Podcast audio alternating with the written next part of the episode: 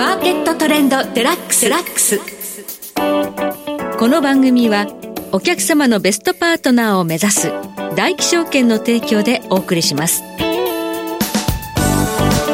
皆さんご機嫌いかがでしょうか？大橋ろ子です。株式、為替をはじめコモディティなどデリバティブ取引の最前線の情報をピックアップしてお届けします。マーケットトレンドデラックス。今日は元証券ディーラー竹蔵さんをスタジオにお迎えしています。竹蔵さんこんにちは。あこんにちは。よろしくお願いいたします。よろしくお願いします。さてまあ6月もそろそろ終わりということになるんですが、はい、もう本当に日本株ものすごい勢いで、まあ、6月の20日ぐらいまで上がってましたよね。そうですね。強かったです。足元ちょっとこれ4日ぐらい続落なんですがそうですね、まあ、これは後ほどですね、また解説させていただこうかなというふうに思います。はい、はい、えー、なぜ今続落というか弱いのか、はい、そしてこの強さの背景というのも、はい、からくりがありそうですね。あそうですね、はい、ということでえ今日はこのこの後日本株市場どうなっていくのか武田さんにじっくりと解説いただきたいと思います。どうぞよろしくお願いいたします、はい、よろしくお願いします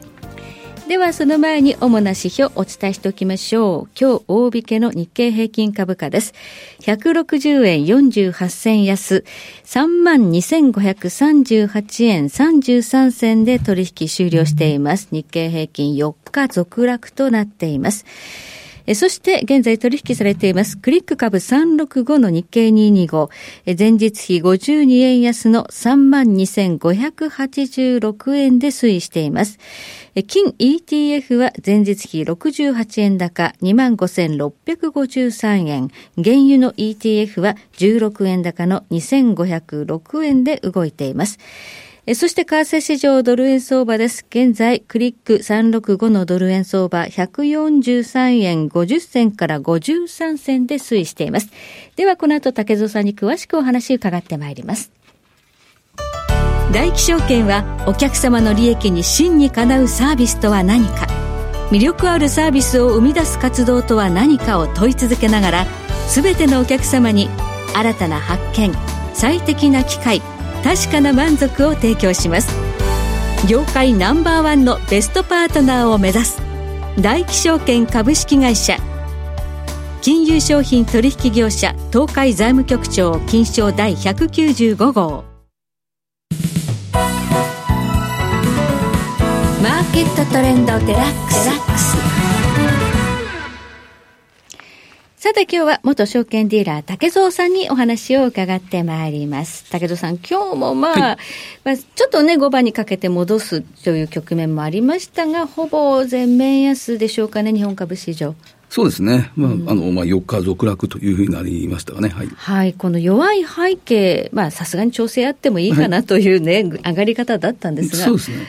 なぜ弱いのか。まあ、いくつか要因はあると思います。まあ、まずは、この6月末も、このちょっと DPIF の、えー、売り観測があるのかなというふうに思われます。はい。まあ、これは、あの、まあ、GPIF というのは、まあ、この、まあ、ポートフォリオ全体というのを、まあ、あの、国内株式、あとは債券、あとは外国の株式、あと外国の債券ですかね。まあ、これ大体25%に、えー、こう、抑えようというところがあって、はい、まあ、日本株はまあ、ずっとこの年末ぐらいから上がってきたので、まあ、そこのところで、えー、ちょっと日本株の、えー、ところですかね、ちょっと比率が高くなったということがあるのかなというふうに思います。はい。で、その思惑を呼んでいるのが多分これ5月の末、はい、この時も信託銀行が7356億円、売っていたんですね。はいはい、えー、まあ、そういう要因もあって、ひょっとしたらこの6月末にも、うん、えー、この信託経由、ひょっとしたらこの GPIF っていうのが売りに回るんじゃないかっていう、えー、これ思惑だと思います。はい。で、あともう一つ。月末のリバランスっていうのは一つですね。そうですね。はい。あとは、えー、毎、週、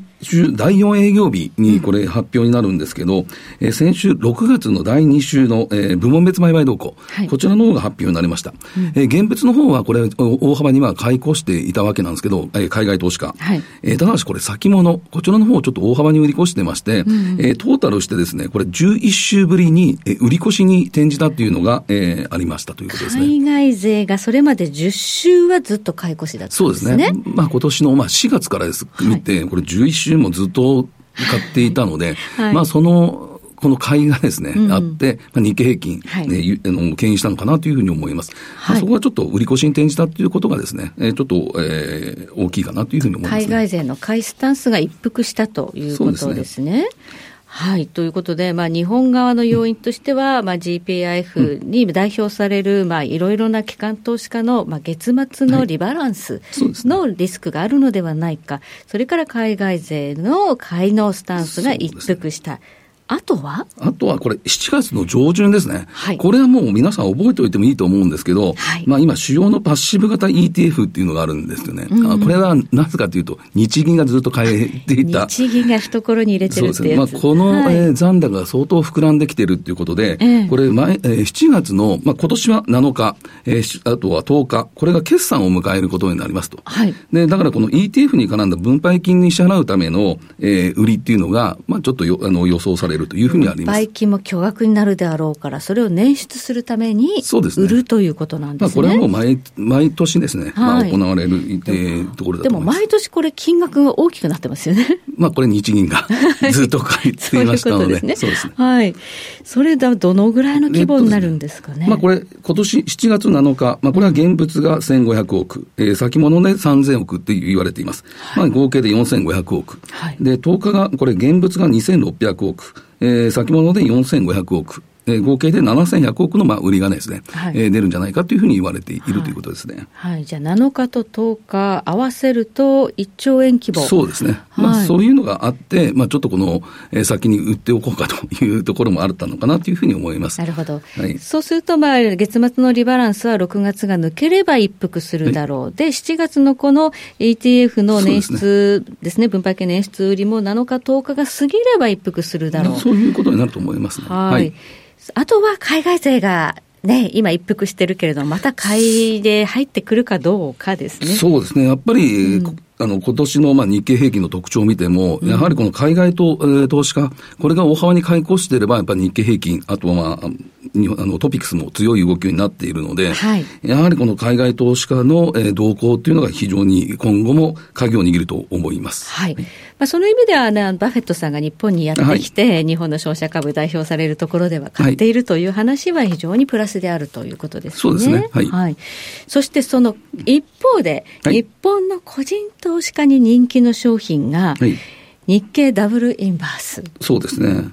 えー、これがですね、はい、今後、っていうか、まあ、今までもこのちょっと相場があまり日経平均だけがちょっと下がらない要因、まあ、ずっと NT 倍率っていうのも、これ高止まりしてるわけですけど、はい、これがなぜですね、えー、下がってこないかというと、一つね、これ日経ダブルインバースという商品も一つ要因があるのかなというふうに思っています。この商品の特徴ですが、このダブルインバースですから。そうですね。これを日経ダブルインバースは、まあ、個人のお客さんが買う、はい買ったときに、じゃあこのどういう商品を買ってるかというと、はい、日経平均先物を売っている商品を、とな同等なんですよね。要するに日経平均が下がると思ったら、この商品を買うわけですね、はい、しかもダブルで下がる。ダブルで、だそうですね、そういう計算になっているので、なります。で、まあ、この商品の、はい、えー、ちょっと、えー、ちょっと見ていくと、うん、今これ発行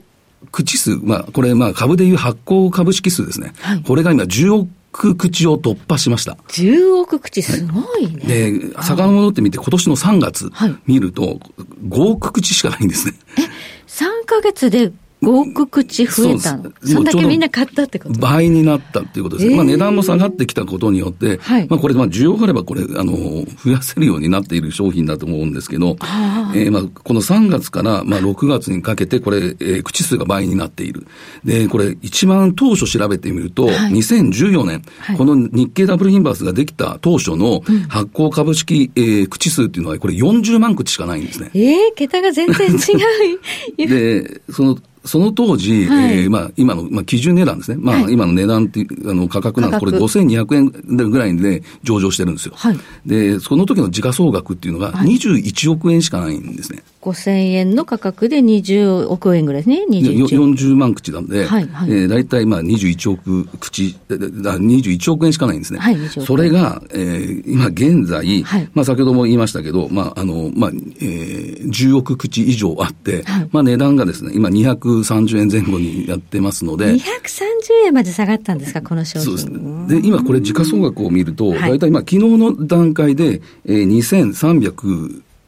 2390億ぐらいになっていると思います。えー、21億だったのが2390億。でこれをですね、はい、この時価総額から見て、はい、じゃあ今、この先ほどもこの、ね、ダブルインバースという商品は先物を売る商品っていうふうにお伝えしたんですが、はい、じゃあ今現在この日経ダブルインバースによってどれだけの先物を売っているかというと、実に今約1万4000円ぐらいえー、今約なんですけど、はい、1万4000円ぐらい、枚ぐらいの売りをショートしてる形になります。1万4000枚ですね。そうですね。ああ、これはすごい巨大な売りですね。だからこれが一つ、はい、えー、ずっと、えー、日経平均を支えている状況の一つにもなっているのじゃないかなというふうに思っています。はい、で、これね、あの、はい、最後ちょっとお伝えしたいのが、これ2年前だと思うんですけど、やっぱ金融庁も、この商品は短期売買というのを、はい、えー、促しているんですね。これ長期では、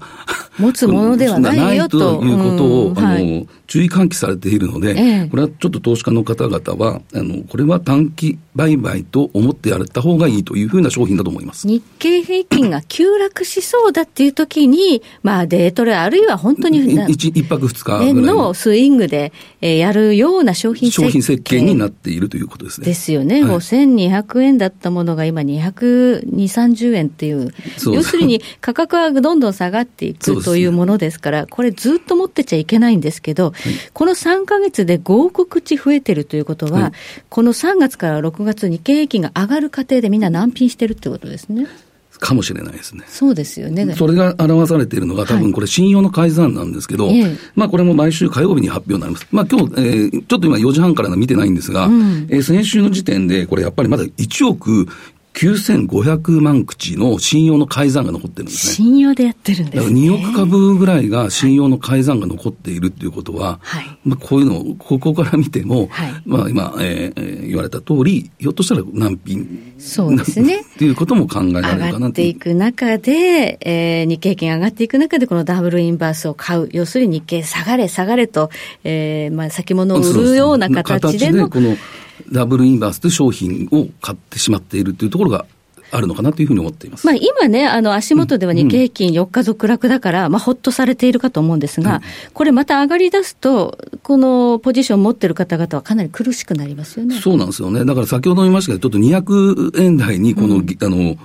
日経ダブルインサーなっていますので、はい、これもし日経平均が1%下がっても、そんな2%上がって、ったと言っても、そこまでの、うん、本当にそこまで値上がってくるかというところも、ちょっと不安材料なところがあるかなというふうに思っているんです、ね、そして今存在しているこの1万4000枚の、えー、ポジションですけど、先物の売りになっている、はい。はい、これ、上がり出すと、どこかで踏まされる可能性可能性もあるというところは、ちょっと頭の片隅に置いといてもいいかなというふうに思いますね。はい、となると、日経平均、上がり出すと、加速度的に上がる可能性を秘めているそうですね、このだからこの信用の、えー、改ざんだったり、あと発行か、えー、この口数っていうのが、これ、毎週上下しますので、毎日、ここはちょっと、えー、チェックされてもいいのかなというふうに思います。はい、はい、ありがとうございます。今日は元証券ディーラー竹蔵さんにお話を伺いました。竹蔵さん貴重なお話どうもありがとうございました。はいそして来週です。来週はマーケットリスクアドバイザリー共同代表新村直弘さんをお迎えいたしましてコモディティ指標についてお話を伺ってまいります。ここまでのお相手は大橋ろ子でした。それでは全国の皆さん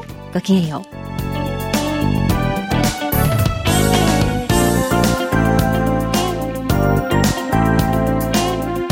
この番組はお客様のベストパートナーを目指す大気証券の提供でお送りしました。